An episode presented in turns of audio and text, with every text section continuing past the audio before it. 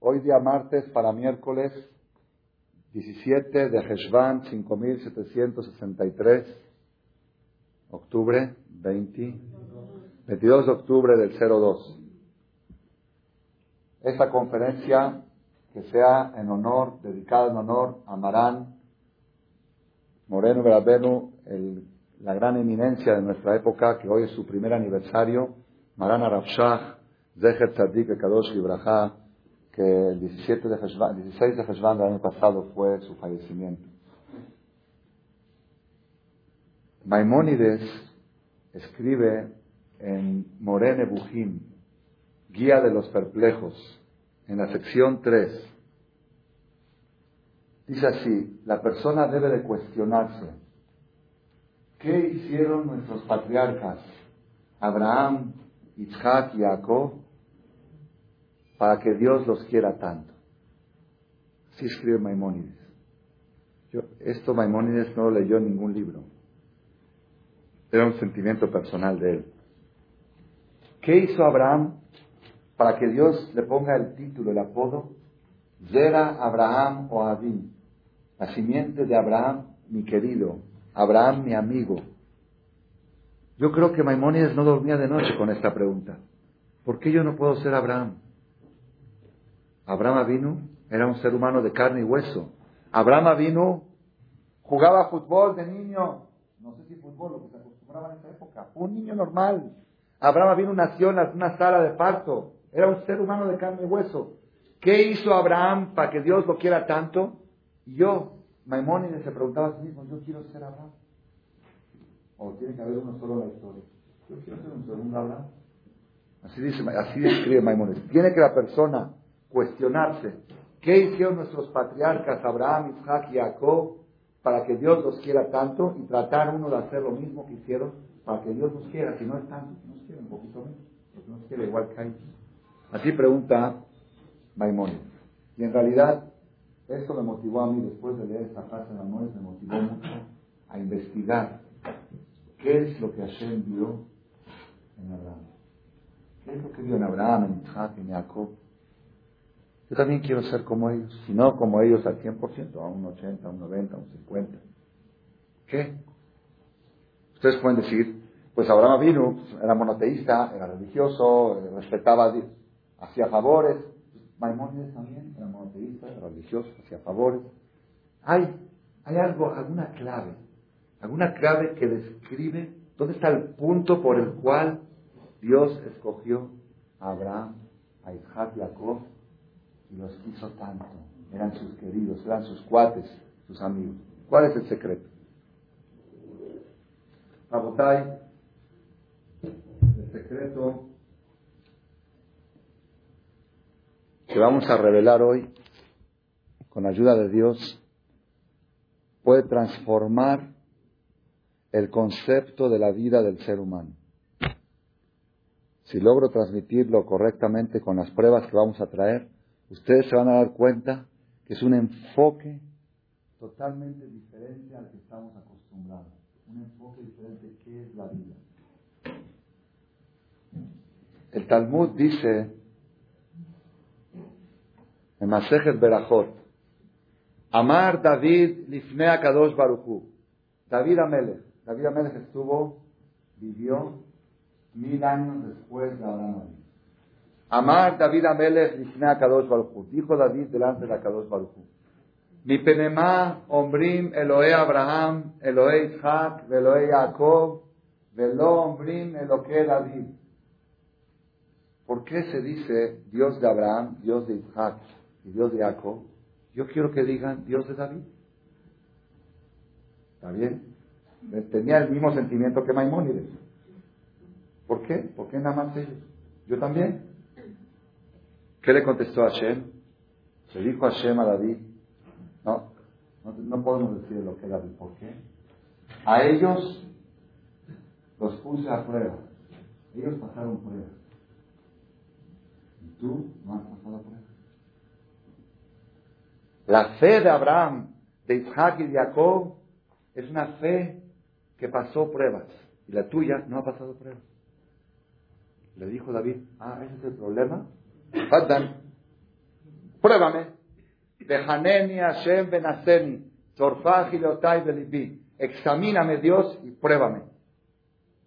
Pule mi corazón y mis riñones. Así dijo David en el Salmo. Pruébame, examíname. Yo estoy dispuesto a pasar pruebas para que digan lo que David. Le dijo, ah, ¿me estás retando? Ok. Te voy a probar, pero te voy a dar una ventaja. ¿Cuál es la ventaja? Abraham, Isaac y Jacob, yo no les avisé que los iba a probar, ni en qué los iba a probar. Las pruebas caían de sorpresa. Porque una persona que lo preparan para una prueba, se mira, mañana, ta, ta, ta, ta, va a Entonces un día va preparado y dice, ah, aquí está la prueba, me mantengo. Pero cuando lo agarran a uno de sorpresa, dice, te voy a dar una ventaja. Te voy a avisar que te voy a probar y te voy a decir, háganme lugar,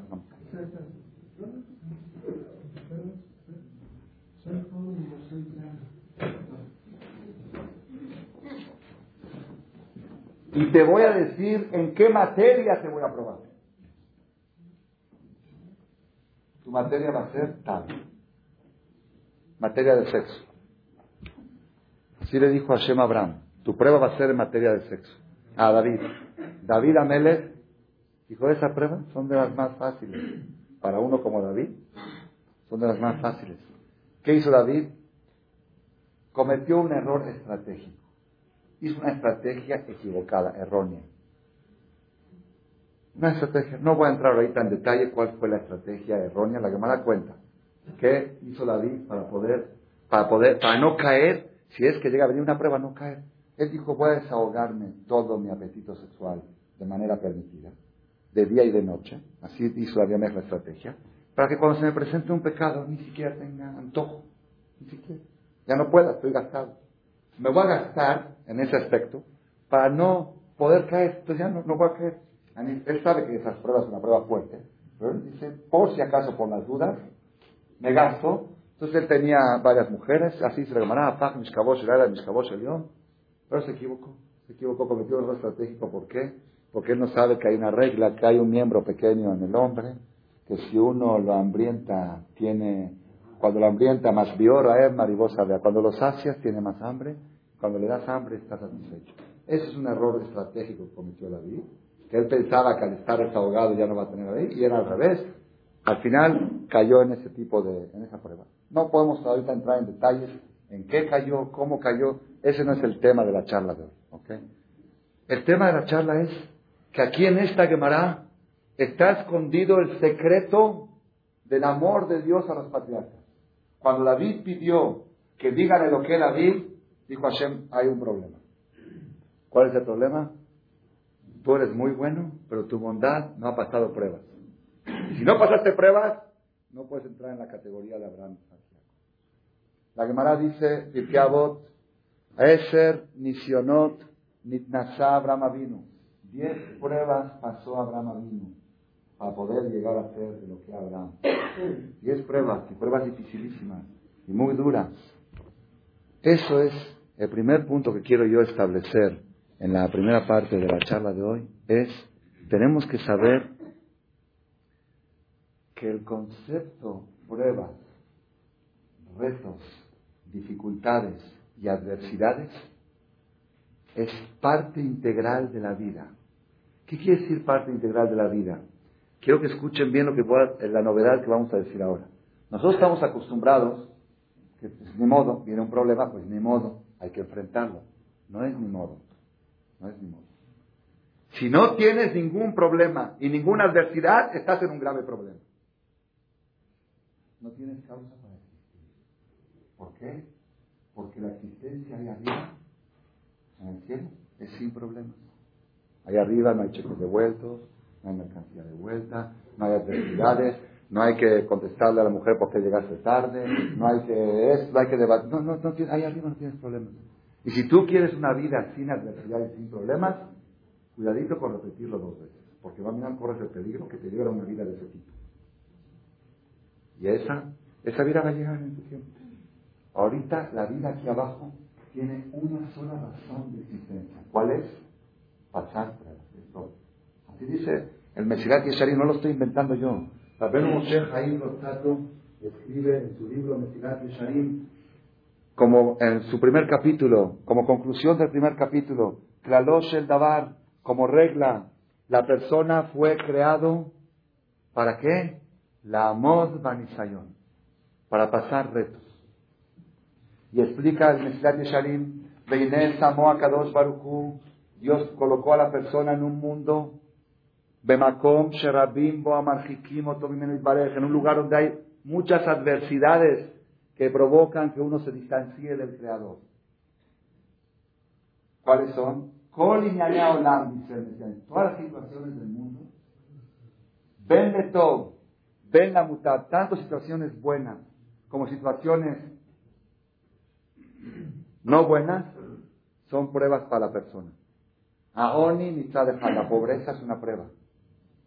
De Aoshe y la riqueza es otra prueba. Iñan Shamar Shlomo, como dijo el rey Salomón en Proverbios 30, versículo 9, Resh Titendi, no me hagas ni muy pobre ni muy rico. ¿Por qué? Por si voy a ser muy rico y voy a renegar a Dios. Porque el rico corre el peligro de creer en su riqueza y no en Dios. Y eso se llama renegar. Upeni Baresh, o quizá voy a ser muy pobre. De ganarte y voy a llegar a robar. Y también eso está mal. Si soy rico, tengo proveza, tengo prueba de renegar. Si soy pobre, tengo prueba de robar. Las dos son pruebas. ¿Cuál es, es el peligro más grave, renegar o robar? Renegar, porque la, dice el rey Salomón, lo llevó su la ganado no se desprecia a un ratero si robó para comer. Una persona que robó de veras para comer, aunque es haram, pero no se lo puede tachar. Pero una persona que después que vivió en tanta riqueza renegó, se hizo atropellador, se hizo orgulloso, se olvidó de Dios, ese sí es, eso es muy grave. Dijo el rey Shlomo Amelech, todos prueban. Ashalva la tranquilidad es una prueba. La persona que todo le va bien es una prueba y la persona que tiene muchos problemas, también es una prueba.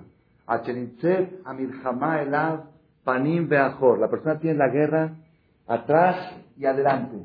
Por donde te voltees, Todas las situaciones de la vida son retos. La persona más tiene que saber detectar cuál es el reto del momento. Veim, acá viene la bomba del Mesilat Yesharim. Veim y el Ben y si la persona es un buen luchador, y gana la batalla de todos los lados, en la riqueza y en la pobreza, en la tranquilidad y en los problemas, en todas las situaciones se mantiene en la misma posición con la misma fe, entonces, Adama Shalem, esa es la persona íntegra, que va a llegar a acercarse y a pegarse al Creador. ¿Qué quiere decir? Aquí hay un secreto muy grande. El Mesilat Shalim nos dice una novedad muy grande.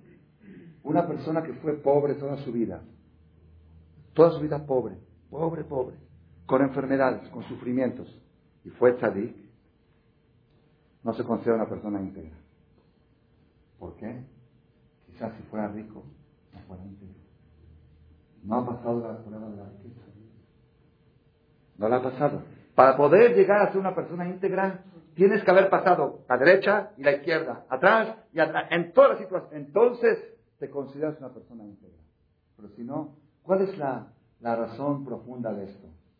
La razón profunda de esto es toda virtud que depende de las circunstancias se considera una virtud circunstancial. Virtud circunstancial no tiene valor. Las virtudes valen cuando son virtudes absolutas, no relativas. ¿Qué es una virtud absoluta y qué es una virtud relativa? Si yo soy una persona calmada, yo soy una persona calmada. ¿Cuándo soy calmado? Cuando no me hacen enojar. Pero cuando me hacen enojar, como una señora dijo una vez, mi marido es oro, pero cuando se enoja puede matar a alguien. Pero él es oro, ¿eh? ¿Ok? Eso ya es una virtud relativa. Su virtud depende de esa situación. ¿Ok? Una persona que es muy creyente, es muy apegado a la Torah, ¿cuándo? Cuando todo le va bien. Pero le viene un problema y se revela, su virtud es circunstancial. Una persona al revés. Una persona que es muy pegado a Dios cuando tiene problemas. Tiene aquí una enfermedad, tiene aquí un cheque de vuelta, tiene aquí una, un pedido pendiente. Está bien al crisis. Pero cuando todo le va bien, ni se lo ve por el crisis. ¿Ok? Entonces su crisis es circunstancial.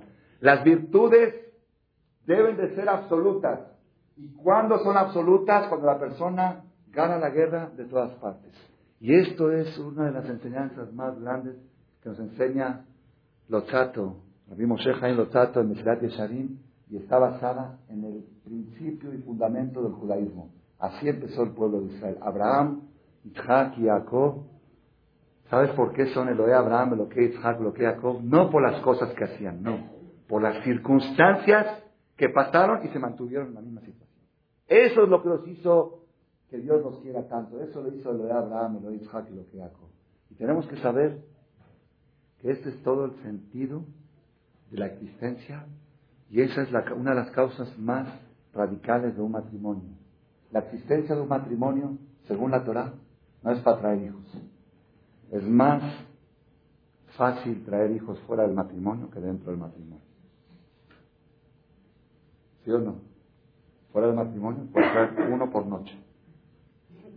¿Sí? Si Dios quisiera que nos reproduzcamos, Tenía que hecho misvá de no casar. Cada noche embarazar a uno. El matrimonio no es para traer hijos. Es un error.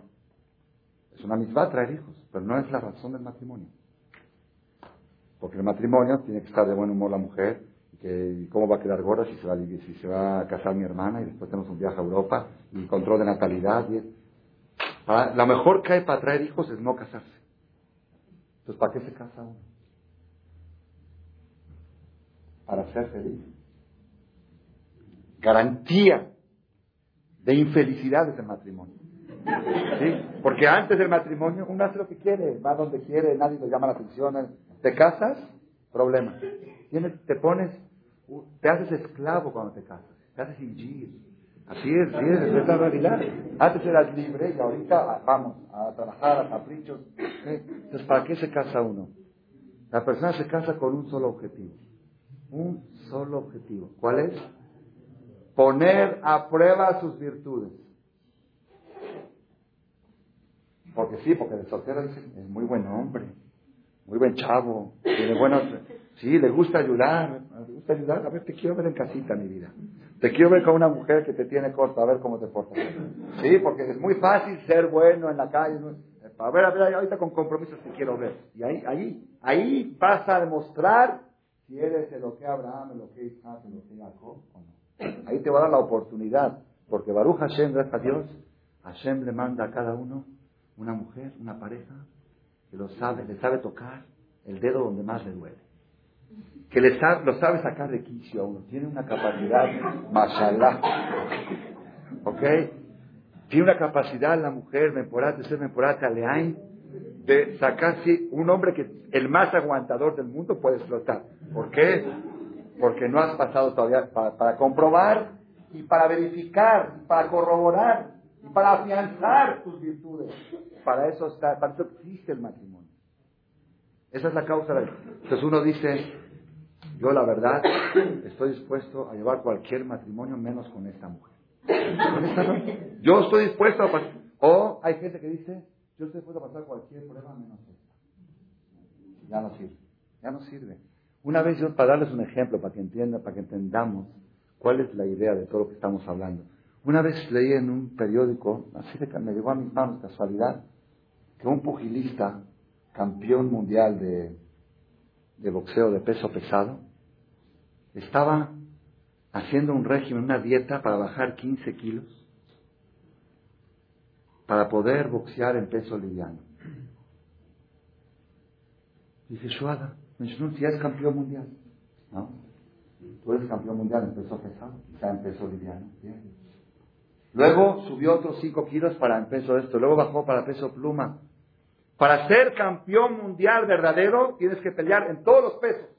En peso pesado, en peso liviano, con lana, sin lana, peso pesado, peso bajo.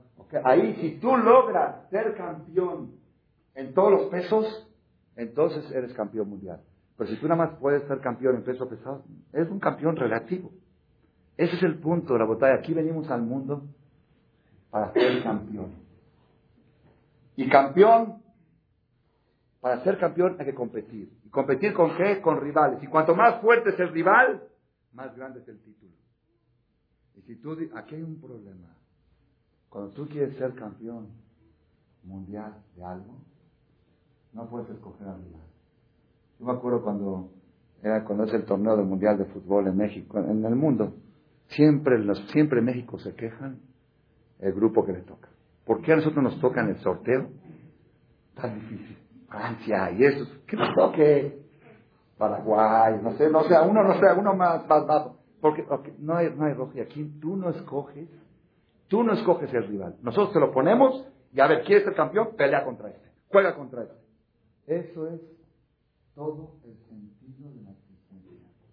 Y aquella persona, yo les digo, es muy importante saberlo esto, porque conozco a mucha gente y me conozco a mí mismo también. Nosotros tenemos un nivel de fe, un nivel de religión, un nivel de acercamiento al Creador. De repente llega una situación que nos desantea. Y ahí, ahí, antes de esta conferencia, esta situación la vemos como una dificultad.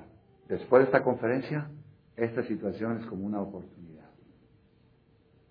Cada vez que llega algo que te estantea, y cuanto más fuerte es la prueba, cuanto más es el destanteo, como me pasó cuando fue con el muchacho Inón, Jaime Inón, ahí en Veracruz. Digo, ¿qué pasa, Dios? Me traje a los muchachos de vacaciones, ¿qué haram hice? Con separada, todo bien, todo caché, todo 100%. ¿Qué, qué? A ver, el primer día que llegan, se me accidenta un muchacho y me dicen que está al borde de la muerte. Y cuando voy al hospital para afirmar que lo operen, tengo un choque en el camino. ¿Qué pasa? ¿Qué pasa? Lo, primero que... Oye, hay gente peor que yo. Podría uno pensar así, Baruch no lo pensé. Pero en ese momento, uno aquí tengo, aquí tengo mi Abraham Aquí tengo mi oportunidad. ¿Por qué? Sí, porque Dios le dice a Abraham, vete de tu tierra, de tu natalidad. Y de repente llega Abraham, se va, llega a la tierra de Israel, cumple con la palabra de Dios y Dios le promete riqueza, promete. Llega, va a ir a bares. No hay pan para comer. A ver, sí, allá por lo menos tenía pan. Dios me prometió riqueza. No, yo comer. No había para comer. Va a ir de Abraham. Se va a Egipto a buscar pan. Llega a Egipto a buscar pan. Le secuestran a su mujer. Dios le prometió hijos. Ya no me des hijos. Déjame a mi esposa. Me están escuchando. Están escuchando. ¿Cómo puedes pensar? Oye, Dios, Diosito, ¿qué te pasa? Yo soy el primer monoteísta de la historia. Tengo 70 años promoviéndote. He dejado todo por ti. ¿Así me tratan? Eso es Abraham. Eso es Isaac y eso es Jacob. Nosotros, porque estamos acostumbrados de chiquitos a las historias, no las analizamos, pero imagínenselo ustedes en crudo, en crudo, en vida. Una persona que lo echaban al fuego por Dios. Una persona que dejó todo por Dios. De repente padece hambre. Se va a otro país a buscar, se cuenta, quieren violar a su mujer dos, tres veces. ¿Qué es esto? ¿Así se trata a los amigos? Prueba. A ver, claro, porque es muy fácil estar cerca de Dios cuando Dios te responde y te da todo. A ver, quiero ver cuando Dios te pone. A ver, ¿cómo te portas? A ver, quiero si tu fe es relativa o es absoluta. ¿Es circunstancial o es eterna? Eso es todo, toda la causa de la existencia. Ese es un mensaje muy poderoso. Nada más, yo creo que muchos de nosotros nos preguntamos cuando estamos escuchando esto, ok, ya entendimos que la causa de la existencia es pasar dificultades, pasar situaciones y mantenernos. Y a veces una de las dificultades más grandes es ser rico. Una de las dificultades más grandes es que no hay ningún problema en la vida se convierte en aburrida. Ah, pregúntenle, yo conozco gente que por falta de problemas se los crean. No conocen ustedes, yo sí conozco. Gente que como no tienen problemas, los tienen que inventar. El no tener problemas también es un problema. Es una prueba, es un reto. Es lo que dice, a ver cómo sirves a Dios, a ver cómo te comportas cuando todo va bien. Ahora a ver cómo te comportas cuando va un poquito mal. Ahora vamos a ver cuando va muy mal. Si te mantienes fuerte en todo, entonces eres la persona íntegra. Eso es lo que Dios le prometió a Abraham Avino. Le dijo, después de que tus hijos pasen 400 años de errantes, de nómadas, de esclavos, y pasen esa prueba, como premio, les voy a dar la oportunidad de pasar la prueba de la riqueza. Les voy a dar riqueza para luchar en peso pesado. Ya ganaron en peso liviano. Ahora, juzgador, ahora vamos a darle otra prueba. Para que no diga ese tzadik, Abraham vino, Dios, estoy, estoy molesto. ¿Por qué? Tú le diste a mis hijos la oportunidad de pasar la prueba de la pobreza. Y no les diste la oportunidad de pasar la de la riqueza. Eso es lo que Hashem dijo. Ahora que salen de Egipto, ya pasaron 400 años de errantes, de pobres, ahora vamos. Dinero, patria, país, el pueblo elegido, a ver cómo se portan ahora. Esa, esa es la oportunidad que Hashem tiene. Y es lo que dice Pircabo. Todo el que cumple la Torah en la pobreza, al final la va a cumplir en la riqueza. ¿Qué quiere decir? El premio de la persona que pasa la prueba de la pobreza es que Hashem le va a decir, ahora te voy a dar la oportunidad de pasar esta otra prueba. ¿Para qué? Para que seas un hombre íntegro. Porque ser íntegro en pobreza no es integridad. Ser íntegro en riqueza tampoco es. En las dos situaciones, esa es la integridad. Y esto es lo que la persona tiene que siempre, no hay que buscar pruebas. No hay que buscar porque las pruebas vienen solitas. Mashallah y vienen, llegan y caen todos los días. Lo que tenemos que saber es, cuando llegan los problemas, no tomarlos como un obstáculo, sino como una oportunidad. Yo creo que en este momento que ustedes están escuchando esta parte de la charla, seguramente se les, se les viene a la mente, ok, es verdad, la vida son pruebas, pero es difícil pasar las pruebas. Cuando llegan los problemas, así en la conferencia se ve muy bonito, estamos en buen ambiente, en buena onda, pero cuando vamos al centro, y vea cuando llegan los cheques y cuando llegan las llamadas de los proveedores y hay que cubrir y hay que... Pues, ¿y ahora qué? O vea cuando va uno allá y lo ofenden a uno en público y lo hacen pasar vergüenza y uno dice, bueno, tengo una prueba ahorita, ¿me quedo callado o lo deshago? ¿Ok? A ver, y está bien, prueba, prueba. ¿Pero, pero qué? ¿Pero cómo? En otras palabras, ¿cuál es la herramienta para poder pasar las pruebas? Esa es la segunda parte de la charla.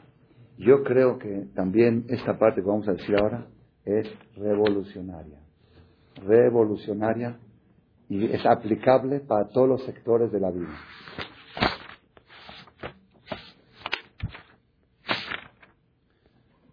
Le dice a Hashem Abraham, Lech lecha mi molateja mi betabija, vete de tu tierra, de tu natalidad y de la casa de tu padre, a la tierra que te voy a enseñar.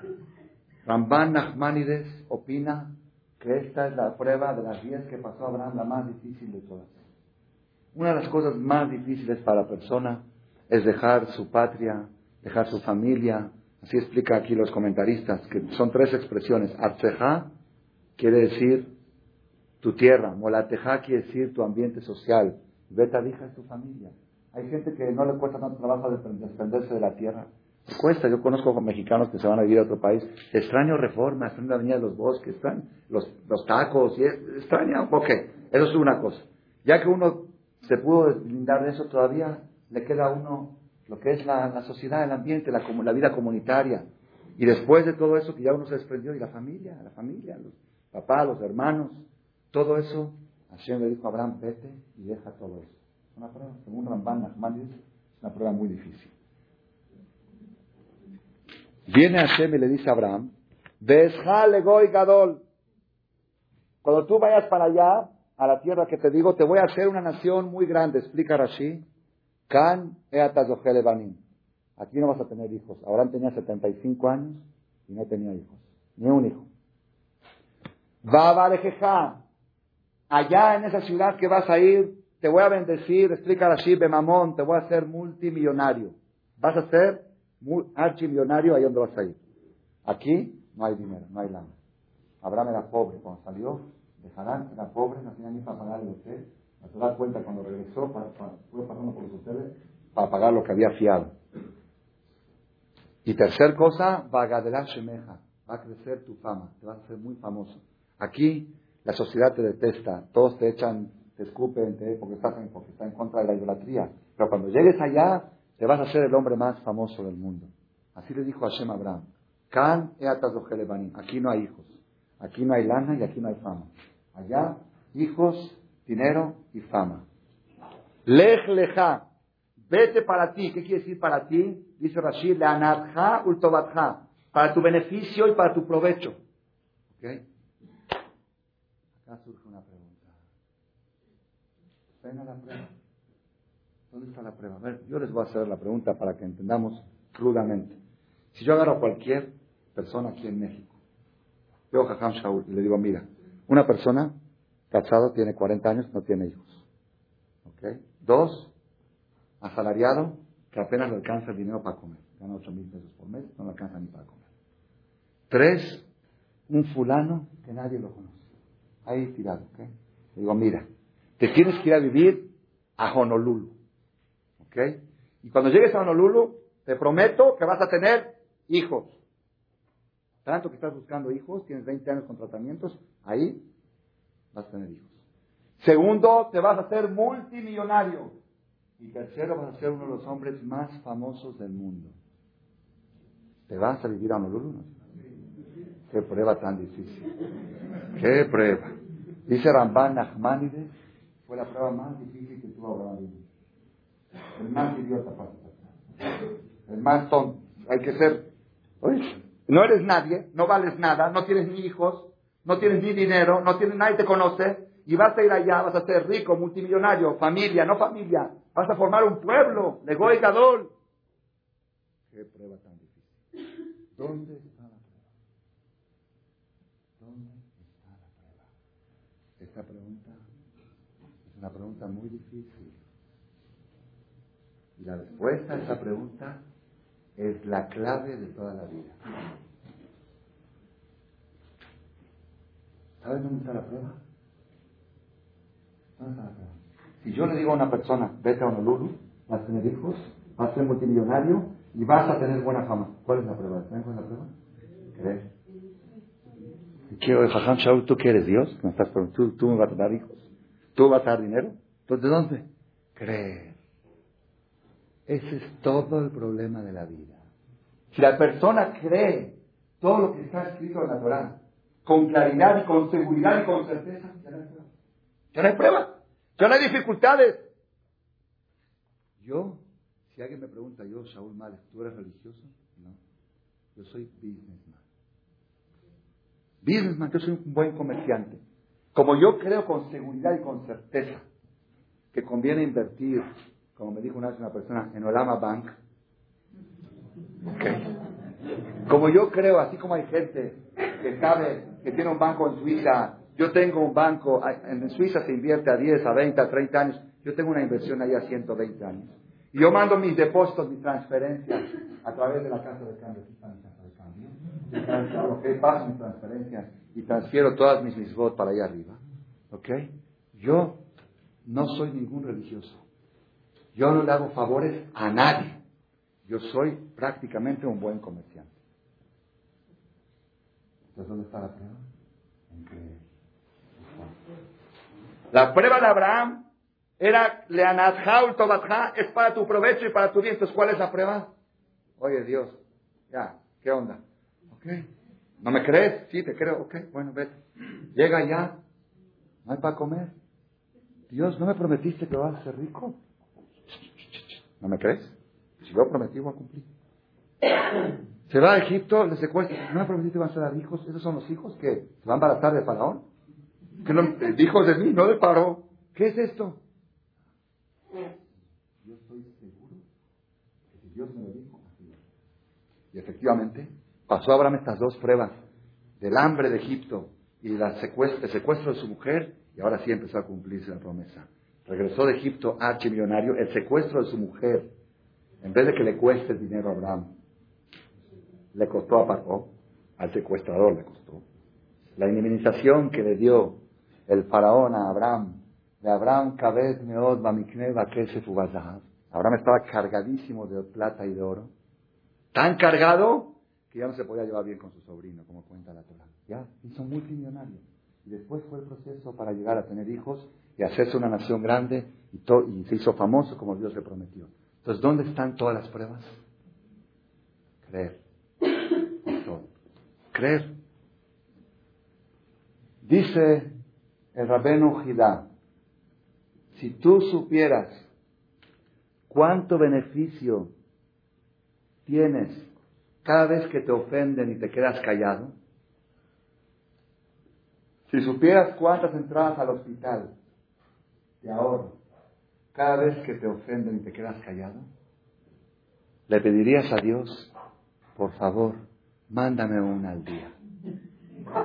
Así dice el Girán. Por, por lo menos una al día. ¿Por qué? Pues la verdad prefiero una ofensa, me quedo callado y me ahorro varias visitas al hospital, varias otras broncas. Si supieras. ¿Ok?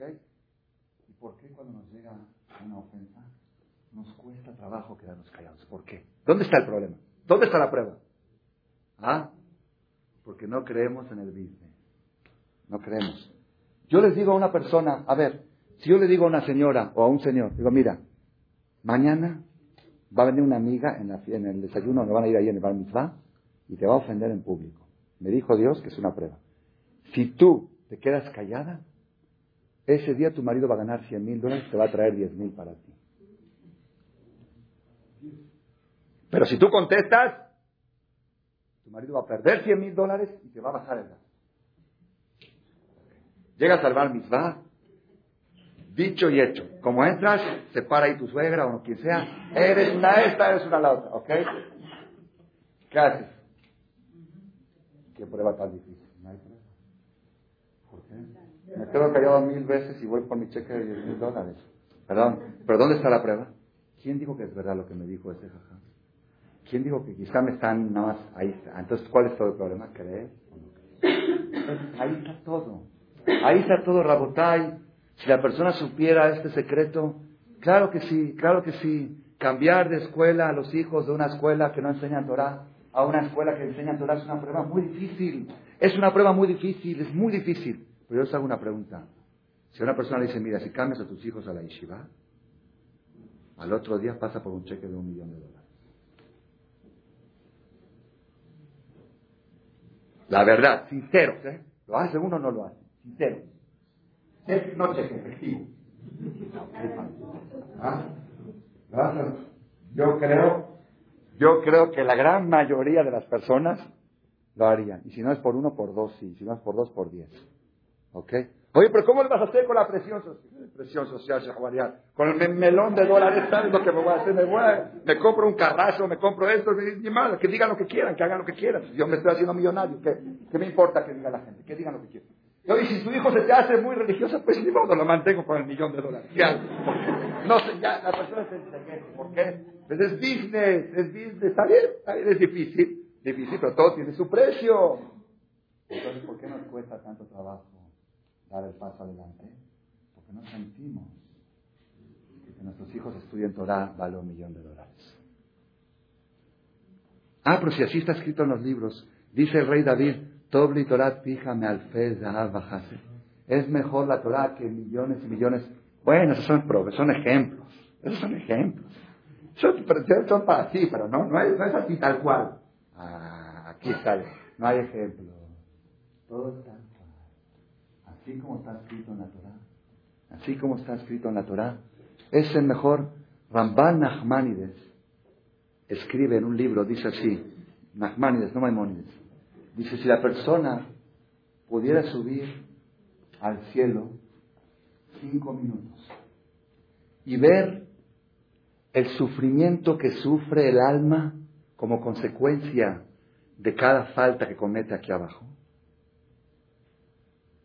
preferiría la persona sufrir aquí abajo toda su vida y suré y yo sufrimientos de Job y no un minuto sufrir ahí arriba de tan duro que es ahí arriba el sufrimiento. Y sin embargo, dice la Gemara, que cuando la persona mete la mano en la bolsa para sacar una moneda de 5 y le salió una moneda de 10, y ahora tiene que volver a meterla para buscar la de 5, hizo un esfuerzo. Ese esfuerzo escaparata o no y reduce sus pecados en el cielo. El mejor negocio del mundo son los problemas aquí abajo. ¿Por qué? Estás pagando un peso por un millón. Cada peso que pagas aquí se reduce de la cuenta en un millón. El mejor negocio. El otro día llegaron unas personas, unos hermanos el viernes aquí a verme, que hace unos meses vinieron conmigo para ordenar el asunto de su diezmo, que recibió una herencia y querían ponerse al día porque vieron que las cosas no iban muy bien. Les expliqué cómo hacer un plan a tres años, cómo ir pagando el patrimonio, cómo ir reduciendo. De Kitsu, en síntesis, vinieron ayer el, viernes vinieron, los dos hermanos subieron, jajam, nos está yendo muy mal. Así empezamos. Le dije, a un judío nunca le puede ir mal. nunca le puede ir mal. Si te va bien, es mi modo. Y si te va mal, te está yendo mejor. Así es, así es la filosofía del judaísmo. Si te va bien, pues aguántate.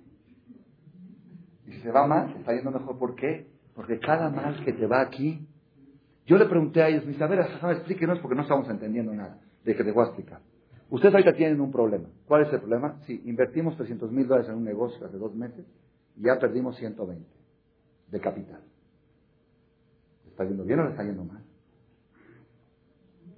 Muy mal. Pobrecitos, jaditos. Yo dije, te voy a hacer una pregunta y contéstame sinceramente. ¿Qué pasaría si tú ahorita en el negocio este de 300 perdiste 120, pero de repente te dicen que a consecuencia de esta pérdida en Suiza se te acreditaron un millón? Perdiste aquí 120. En Suiza te acreditaron un millón que vas a disponer de ellos dentro de 10 años. Por ahí los tienes a, tu nombre, en tu cuenta. ¿Qué dices tú? Dice, bueno, estoy con falta de liquidez, pero dentro de todo, dentro de todo, mi, patrimonio ha crecido. Ahí está el Suiza nuestro, ahí arriba. A un judío no le puede ir mal. Se va mal, mal, relativo. Está, está incómoda la situación. Pero me estoy haciendo millonario, acá o allá. Dice, ¿por qué es tan difícil tomarlo así? ¿Saben por qué? Creer. Es todo el problema, es toda la prueba, es todo el reto. Y es lo que tenemos que nosotros grabarnos. Tenemos que grabarnos eso. Una de las pruebas más grandes que tiene la persona, la Gemara lo dice. La Gemara dice en no me acuerdo dónde, Hay tres tipos de personas que Dios los anuncia en el cielo todos los días. Hay noticiero allá arriba. Y en el noticiero del cielo, Dios anuncia tres tipos de actitudes. Una, Ani Amahazir Abedal Balad. Una persona pobre que se encontró una cartera con mucho dinero y va y la regresa. Dios lo anuncia. Se mira. Tenía la oportunidad y fue la regresó. Qué, qué gente, qué hombre. La segunda, Bajur un joven, Adar Bair, que vive en una ciudad y no, y no peca, tiene oportunidades de pecar y se controla. Dios lo anuncia todos los días. Mira este chavo con tanta mugre que hay en la calle, con tanta secretaria, con tantos anuncios, con tantas novelas, con tanta mugre, se conserva puro y limpio. Anuncio. Ahí está en, la cartelera del cielo, en el anuncio. El anunciador así, lo ve Abraham Avino, Isaac, Jacob, los Malachim, todos y el tercero, ¿quién es el tercero que Dios anuncia todos los días? Ashir Ameacer Perotav Un rico, un magnate, que saca diezmo y lo reparte a escondidas. Haz de cuenta que llega un rico, ganó una cantidad, ganó, haz de cuenta por sí 100 mil dólares, hace un cheque de 10 mil, viene con Jajam, Jajam, Shalom, ¿cómo está? Y le dejo un, un que nadie se entere, por favor. ¿Quieres una placa? No quiero nada, no quiero recibo, no quiero. Normalmente la gente queda así porque está dando 50 o 100 pesos.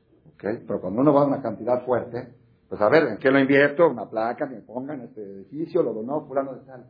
Un rico que diezma a escondidas, Dios lo anuncia todos los días. ¿Ok?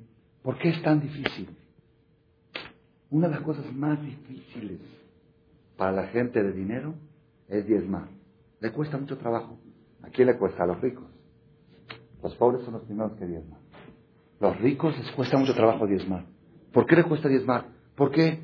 Pues ¿cómo? me lo gané con el sudor de mi frente, me lo gané, me lo gané. ¿Cómo? ¿Cómo? Yo me acuerdo cuando yo estaba en la yeshiva de soltero, mis papás me mandaban dinero de Argentina a Israel, 20 dólares, 30 dólares. Cada vez que yo sacaba el 20%, así me educaron desde el principio, 20%. Me llegaban 30 dólares, sacaba 6. Me llegaban 50, sacaba 10. Y así mis gastitos. Mashallah, nunca me faltó nada, me fue muy bien. Pero nunca tuve, tampoco tuve. Cuando me vine a casar, me casé en la boda. Como íbamos a vivir en Israel, los novios residían en Israel, todo el mundo regaló dinero, no me regalaron cosas. Hicimos la cuenta, contamos los sobres. ¿Cuánto recibí? 8 mil dólares. Primera vez en mi vida que tuve esa cantidad de dinero junto. Lo que hay que hacer, diezmar. Diezmo, 20%, ¿cuánto me quedan? ¿Cuánto me quedan? 6,400. Yo estaba seguro que tenía cerca de 10. Yo tenía cerca de 10 y ahora estoy casi en 5. El de 10 me agarró fuerte. Oye, dije, no, no, no, no hay que pensar así, no hay que pensar así, ya, hay que, hay que, ya, fui, me fui a Argentina, lo repartí ahí entre pobres, ya, Baruch Hashem, Benajá y Benajá. Después tuve otra utilidad una compra y venta de un departamento, gané 20 mil dólares, había que sacar cuatro, diferencia de compra-venta, ahí me costó trabajo. Dije, no, la verdad no, cuatro mil dólares es mucho dinero, mucho dinero. Entonces, ¿qué voy a hacer? Dije, lo voy a guardar, el día de mañana voy a tener que casar a mi hija, mi hija estaba recién nacida. El día de mañana voy a tener que casar a mi hija, voy a abrir una cuenta, voy a hacer esto. Empecé a hacer kunzin, kunzin, kunzin, kunzin. A los dos años se me fue todo el capital. Me quedé con el diezmo de lo que tenía. Así dice la Torah, hacer, que hacer. Tú das diezmo y recibes diez veces más. Y no nada más eso, dice Dios, pruébame. No me pruebes con tefilín, no me pruebes con Shabbat, no me pruebes con nada. Con esto, pruébame. Y vas a ver que no falla. Si Dios dice pruébame, es porque no hay excepción. No existe la excepción. ¿Ok? Entonces, ¿por qué cuesta tanto trabajo? ¿Por qué le cuesta a la persona? ¿Saben por qué cuesta? ¿Dónde está la prueba? A ver, yo les pregunto, una persona que tiene 100, 100,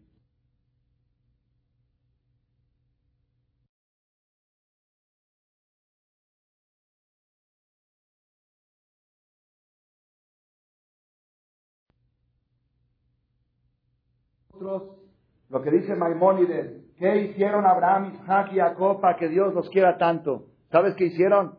No cumplieron mitzvot. Hubo mucha gente que cumplió mitzvot. No tuvieron fe, hubo mucha gente de fe. No dieron diezmo, hubo mucha gente. ¿Qué hicieron? Nada más una cosa. Pasaron pruebas. Y pruebas muy difíciles. ¿Cómo las pasaron? Con un secreto. Creer. Cuando uno cree, ya no existe. Por eso les dije antes, yo en mi vida personal creo, hasta hoy en día, Baruch Hashem, que ayer no me mande más pruebas más duras, no he sentido pruebas. Business. Cuando llega la prueba, a veces uno se tantea y al momento tiene que acordar, estoy haciendo un negocio muy grande, muy grande, porque aquí estoy sufriendo esto, arriba estoy creciendo, en el banco de allá un millón de dólares. Cada día, o de dólares, o de salud, me ofenden algo, me ahorró tres entradas al hospital. Cada cosa que me llega, me llega algo, podía venir algo peor, allá me hizo caparar. Y así, no hay favores a nadie. Yo solamente hago lo que me conviene. Y yo pongo tefilín porque me conviene. Y estudio Torah porque me conviene. Y hago favores porque me conviene. Y hago diezmo porque me conviene. Y yo no hago nada que no me conviene. Entonces, ¿cuál es mi prueba? Creer que me conviene. Y cuando a veces parece que no me conviene, a veces parece que me fue mal por hacer el bien, ahí es la prueba. Si no, me está yendo bien. Si nosotros tomamos este ejemplo, seguramente se van a reducir toda la dificultad de la vida, se va, es, la vida recibe otro color, otra manera, otro estilo. Y de esta manera podemos progresar en nuestros matrimonios, en la educación de nuestros hijos, en llevar nuestros negocios, en nuestras comunidades. Y de esta manera podemos llegar a que Hashem pueda llegar un día a decir, fulano mi querido, este es mi querido, este ha pasado todas las pruebas y se ha mantenido fuerte. Es que nos ayude, que lo podamos hacer. Y como de costumbre, cada año nos viene a visitar el gran rabino de la ciudad de Ashdod, Rabbi Abraham Altman, que tiene 40 años levantando la, el Yiddishkeit, el judaísmo ahí, ha hecho una revolución en la ciudad de Ashdod. 30 años, sobre 30 años, y 10 en Argentina antes. Y él viene y habla español y nos va a decir unas palabras y una bendición de Jabot Rabbi Abraham. En español. Si no entiende español, puedo hablar en iris. ¿Qué me pone? Ah, no sirve. ¿No? Está bien. No, nomás eh, agregaría, eh, ustedes eh, lo ven aquí al Jajam Shaul, puedo decir mi querido, ¿no? lo ven como gran conferenciador, realmente a mí me, me, hizo muy, me hizo muy bien escuchar esas palabras. Pero quiero decir que hay algo más. Hay algo, algo más o algo detrás. Le voy a dar un ejemplo. Nosotros ahora, nuevamente, con la caboya es la primera vez que tenemos este nuevo Medrash y la se dice Shinab de Hem. ¿Verdad? siempre venir Shabbat, venir Nosotros estamos ahora en este, en este lindo Medrash, vemos luces fluorescentes, lámparas, y sabemos que con un apretón del botón se encienden las luces, ¿no? Pero no nos, nos olvidamos a veces, o no nos acordamos que si no, si no hubiese una usina eléctrica, lo llaman aquí en México, nosotros llamamos usina, ¿eh? Tacanat Coa, planta, lo llaman planta eléctrica. Nosotros lo llamamos una usina eléctrica o en hibrid Tacanat Coa. Si no hubiese esta planta eléctrica, usina eléctrica, en un lugar, pues en un lugar fuera de la ciudad, no sé dónde, en un lugar lejano, no ayudarían apretones de botones y no, no tendríamos, no tendríamos, no podríamos ahora este, poder disfrutar de, la, de, estas luces, ¿no? Eh, la, usina eléctrica, eso da la fuerza y, y, así este, podemos nosotros disfrutar. Creo, y tengo deber de decir, que detrás de Rab hay aquí realmente decenas de años de, de que él estudió Torah Lishma, Torah Lishma significa estudiar Torah, elevarse en Mirashamayim, sin finalidad, no para recibir diplomas ni otras cosas, simplemente para estudiar y elevarse y acercarse a Hashem. Y lo que quiero decirles es que en esta comunidad de Ham Shaul, y lo quiero recalcar esto porque pienso que es la base, tiene ahora una yeshiva. Y esta yeshiva eh, que no sé si ahora funciona en este edificio, en, en una casa cercana de aquí, pero esta Yeshiva absorbe ahora jóvenes también de israelíes, ¿no? Y pienso que este, e, e, es, esta Yeshiva y los, las clases que Hakam Shaul da en la Yeshiva, que son de otra otro índole, son, son clases de Talmud profundas, o vamos a decir eh, la discusión que tiene eh, él con, con rabanismo o, alumnos en temas talmúdicos, pienso que esto es la usina eléctrica que le da esta fuerza a, a, a para dar estas conferencias. Porque conferenciadores hay muchos, no sé, hay muchos, pero quiero recalcar esto, creo que es verdad, es verdad, eso creo que es verdad. Una vez, una vez que di, di un ejemplo, a lo mejor ya me lo escucharon. Y de eso recuerdo mi niñez, mi, mi, mi, mi no sé si lo conoció a mismo Pecker, mi en Buenos Aires, recuerdo de niñez cuando era joven, pero soy, soy todavía joven, pero era más joven. Hace unos 40 años, nos dijo, nos dio un ejemplo. He sabido que el coste de Abdalá tiene que rebalsar, ¿no? Porque es, la, copa de Abdalá tiene que rebalsar es un simán de, de, de, abundancia, ¿no? Tiene, que abordar, sí, aunque el cos de Kiddush de Shabbat es suficiente que esté lleno, pero el Abdalá tiene que abordar. Entonces, ¿qué, ¿qué pasa si uno tiene una copa grande, como cos del Eliau, y tiene vino, tiene suficiente vino, tiene revijos, el, el, el, el la, la medida suficiente o más, pero no se llena, no se llena el, el, no se llena porque la copa es muy grande. Entonces, según el alajá, está permitido tomar una papa, acá dice papa, jalamá, una papa, introduce la papa en el, en el cos, en el audará, entonces el volumen de la papa hace que, que el, el, el, vino, que el vino eh, rebalsa. Entonces recuerdo como ahora, de hace unos 40 años, Eros Shiva, ya ya Eros Shiva nos decía, hoy ya voy, como decimos, pobre, pobre de este cos de Abdalá, que el vino rebalsa porque hay una papa dentro. El verdadero, el verdadera copa de vino que rebalse, que está lleno de yain. La botay, hay conferenciadores que dan conferencias, pero hay papa de acerrida dentro. ¿no? Acá tenemos, acá tenemos a Shaur que está lleno de yain, está lleno de vino, nomás, eh, nomás, nada más tengo para agregar. Yair Atón, que se dice Shina además de Hem, y Yair Atón, que todos los judíos de México vengan a Israel, les puedo dar una promesa si todos los Yehudim de México van a ser allá a Israel, yo no vengo más a México. So, las dos Sion Berina. Muchas gracias, Rabaltman, y buenas noches a todos.